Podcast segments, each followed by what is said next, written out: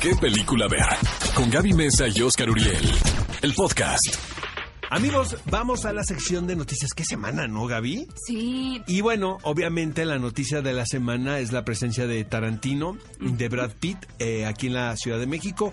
Vienen a presentar Había una vez en Hollywood, ese es el título en español de la película. Eh, va a ser en un cine en el norte, vamos a ponerlo así nada más. Tenemos una sorpresa porque hay manera, amigos, de que ustedes vayan a la premier. Ustedes van a poder no solamente asistir a esta premier, sino también ver la película completa de Quentin Tarantino. Así que quédense durante todo el programa porque Y les vamos a les decir vamos a cómo contar. ganar boletos para este para el evento del año. Tenemos podemos decir. 15 pases dobles para esta alfombra roja que tendrá lugar el próximo lunes 12 de agosto. Así que no se despeguen porque muy pronto les diremos cómo asistir. Oye, Gaby, trancazo Hobson Show en todo el mundo, ¿estás de acuerdo? toda la testosterona para Hobson Show. Como saben, el programa pasado hablamos de esta película, pero no habíamos podido verla. Y yo, la verdad, sí les voy a decir que entré a la sala un poquito escéptica, aunque me gustan las películas de Rápidos y Furiosos. ¿Qué les puedo decir? De verdad, gran química comprobadísima entre Dwayne Johnson, La Roca y Jason Statham. Son una pareja explosiva. Es pura diversión. Es una película sumamente palomera y creo que sí da pie a que se haga toda una eso, franquicia. Eso es lo que pasó.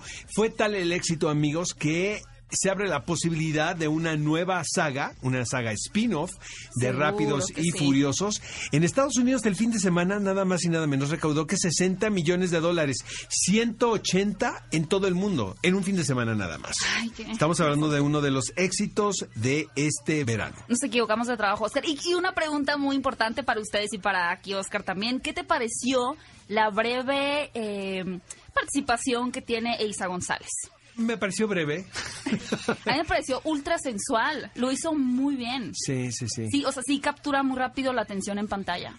Tiene- Es muy carismática, la verdad. Pero ya ¿eh? le urge tener más tiempo en pantalla, ¿no? Lo mismo pasó en Alita, que sale ¿sabes tres segundos pasa? y la matan. Es el destino como de todas las compatriotas que se van a Los Ángeles, que primero tienen que hacer ese tipo de personajes y luego ya, bueno, como Salma Hayek, ¿no? Que ya produce películas obviamente basadas en personajes muy complejos, ¿no? Entonces yo creo que Isa está picando piedra y no dudo que en un futuro muy cercano ya la veamos protagonizando películas de otro tipo, ¿no? Le damos manita arriba. Oigan, las que sí se lucieron en un peliculón loco es Julianne Moore y Michelle Williams. Eh, fíjate que va a estrenar en Estados Unidos esta película que se llama Después de la boda, After the Wedding. Eh, en México llega en octubre. Me da la impresión de que probablemente en Morelia tengan un una, ¿no? un evento especial con esta película. Es increíble porque está la, la versión original, amigos, si es que le suena el título, es que es una película danesa del 2006 que dirigió Susan Bier. Eh, la película yo tuve oportunidad de verla en su momento. Hicieron un gender swap. ¿Qué quiere qué significa esto, amigos? Que eh, los protagonistas eran masculinos en la versión de Susana Bier y aquí decidieron cambiarlas por dos actrices. Los personajes son dos Julianne mujeres, Moore y exactamente. Michelle Williams. Eh, imagínate el mano a mano de estas dos actrices en una sola escena. Eh, Billy Crudup también participa. Es un poquito turculenta la historia porque es la boda de una chica que aparentemente es adoptada y no les puedo decir más porque les voy a develar, pero resulta que la boda da pie a que muchos secretos escondidos salgan a la luz. Lo Y- tóxico. y todo esto afecta finalmente en la boda, ¿no? Entonces, de verdad, no se pueden perder esta película. En octubre llega a México después de la boda. Tengo que preguntar rápido, ¿qué versión te gusta más? ¿Sabes qué, Gaby? Son distintas, la verdad, y no es que esté siendo político aquí, pero eso es muy interesante porque Gloria Bell, por ejemplo, que también me dicen, ¿cuál te justo gusta me más? Gloria o Gloria Bell. Siento que las dos películas son buenas porque se contextualiza muy bien, ¿sabes? O sea, no sientes en ningún momento que la acción está forzada por traerse la historia a los Estados Unidos, sino que funciona muy bien porque concuerda con ciertas ah, maneras en las que nos comportamos en sociedad Genial. de este lado. Entonces es una película que recomiendo mucho. Oigan, cinefilos, y una actriz que también se está perfilando para ser toda una superestrella ya o que despega un poquito más su carrera porque si bien recuerdan a Ruby Rose, que es a la actriz a la que me refiero, llegará a la pantalla chica en el rol de Batwoman. ¿Qué es lo interesante de este nuevo personaje? Que ahora ella es un personaje abiertamente gay. Totalmente. O sea, ni siquiera es así curiosa. O sea, la chica va por las chicas. Tuve la oportunidad de ver el piloto en Comic Con, Ajá. amigos. La verdad me encantó. Y ella lo hace increíble. Es un personaje distinto a la Batichica, totalmente. En un momento se pensó eh, dentro de los cómics que fuese pareja de Batman, Claro. ¿no? Pero eh, con el paso del tiempo decidieron que era mucho más interesante hacer este personaje lésbico. Y está y está súper bien, sobre todo que ahora hay que considerar que el Arrowverse o el universo que se crea a partir de la serie de Arrow, pues ya tiene que expandirse hacia otros horizontes porque Arrow justamente ya se acabó. Entonces creo que es buen momento para incorporar personajes Y diferentes. Ruby Rose lo hace increíble. Es Qué que ella es grandiosa, aparte. Sí, la Es verdad sí estoy actriz. totalmente de acuerdo contigo. Fíjate que eh, la, la pusieron en los cómics como como el interés romántico de Batman, porque hubo mucha queja de algunas partes de, de- de- de la población de que decían que la relación entre Batman y Robin promovía la vida homosexual. Entonces, pues que le meten a la novia, ¿no? para, que, para que no se para anden las confundiendo y, y- sospechas. y pum. No, para, para mover las sospechas a otro lado.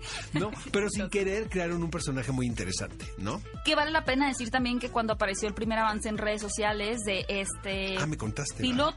La gente estaba muy molesta, estaba muy molesta y es cuando uno dice, bueno, pensábamos que tal vez ya no había tanta homofobia, pero todavía hay mucho que trabajar. Amigos, regresa Adrian Lane, este director que en los 80, 90 eh, fue uno de los era uno de los realizadores como más atrevidos, caray, ¿no? Eh, obviamente si ves las películas ahora te mueres de la risa. Súper rosas. Sí, no, o sea, las ves muy ingenuas. Pero en su momento esta cosa de manejar la sensualidad, ¿no? Él era el rey, ¿no? De este tipo de producciones. Eh, estuvo retirado y ahora resulta que esta semana se anuncia su regreso a la dirección con una película titulada Deep Water. Esta cinta estaría protagonizada por Ben Affleck y Ana de Armas y va pues de tópicos que le interesan al director. Una pareja, un matrimonio que están muy aburridos y deciden abrir su relación a otras posibilidades, pero pues obviamente salen las cosas mal. Sí, me, parece que la historia va de que eh, hay este acuerdo mutuo de que cada quien puede estar con quien quiera, pero de pronto esos quien quiera de alguien empiezan a, a aparecer muertos. Exacto. Entonces ya no está tan divertido Ya el acuerdo, ya no está ya se tan convierte en sensual. una historia de terror, Ya es de terror. dicho. Y fíjense que se trata de un thriller erótico, podríamos ponerlo en ese terreno. Yo la verdad, Ana de Armas, por supuesto que la veo en, en ese tipo de, de producciones, pero a Ben Affleck como que siento que ya no. O sea, ya no está en Ya edad, pienso en él y pienso en una botella de en un tío. En un tío, en un tío botella de- borracho. En un tío borracho incómodo en Navidad. Eso pienso cuando Sí, pienso en Ben. Affleck.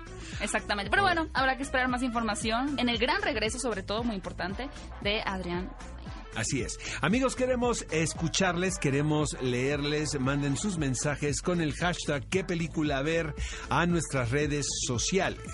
Y rápidamente, felicidades a Guillermo del Toro, quien finalmente obtiene su estrella, su estrellato en el Paseo de la Fama de Hollywood. Yo sé que a Oscar no le encantó particularmente su, su Eh, lucimiento no, de la no, no, en absoluto. Siento que aprovechó muy bien el momento para manifestar un mensaje necesario ahora, ¿sabes? Sí, yo también creo que fue un- siento que el, el- y, y lo dijo muy claramente él, ahorita ningún acto a un latino debe ser banal.